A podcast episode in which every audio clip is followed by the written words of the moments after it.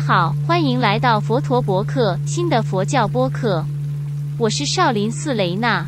很久以前，我住在少林寺，和僧人交了朋友。二零零一年，方丈让我在德国创建少林寺。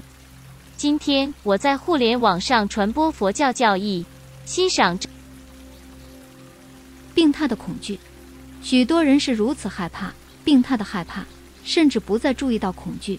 因为他们在头脑中拉扯恐惧，为什么？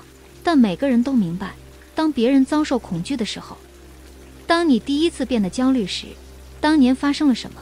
记得那一刻，现实生活让你惊慌失措，把你也吓得魂飞魄散。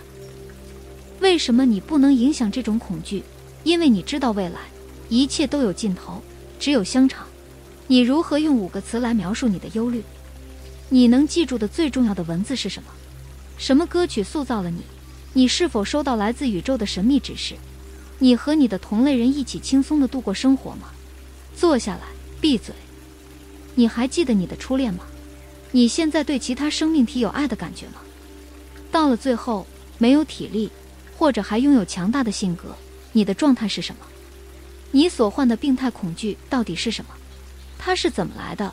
出了什么问题？为什么你会滑入焦虑阶段？你想摆脱它吗？要小心，要专心致志，一切都有话要说，最后一切都很顺利。原因是什么？年轻而愚蠢，无视事实，期待着随时会崩溃。为什么没有看到这一点？没有伤口的内出血，痛苦和恐惧形成了一个监狱。你的任务是什么？谜团是否已经解开？完成？你在逃避什么？你为什么会有这样的恐惧？你是否做了你力所能及的一切？将真相公之于众，那是什么意思？你做了什么？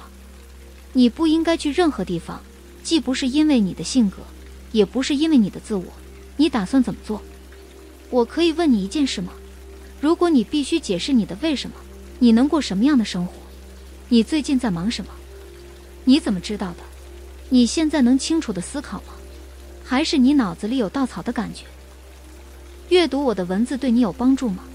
这一切给我们带来了什么？它是如何与觉醒、开悟配合的？你的心理学报告会怎么说？已经写好了吗？问题不断。你是一个佛教徒，对吗？你是否试图改变你的命运？望着远方并没有帮助，但你仍然是你自己。你是谁？在佛教中，身体不是最重要的，道路才是目的。人总是在寻找避难所，躲在自己的恐惧中。佛陀释迦牟尼的名誉名称：五六零年至四百八十年的零点前。你喜欢这一集吗？也请访问我的德语网站，该网站配备了翻译器，你可以在播客描述中找到地址。直到明天。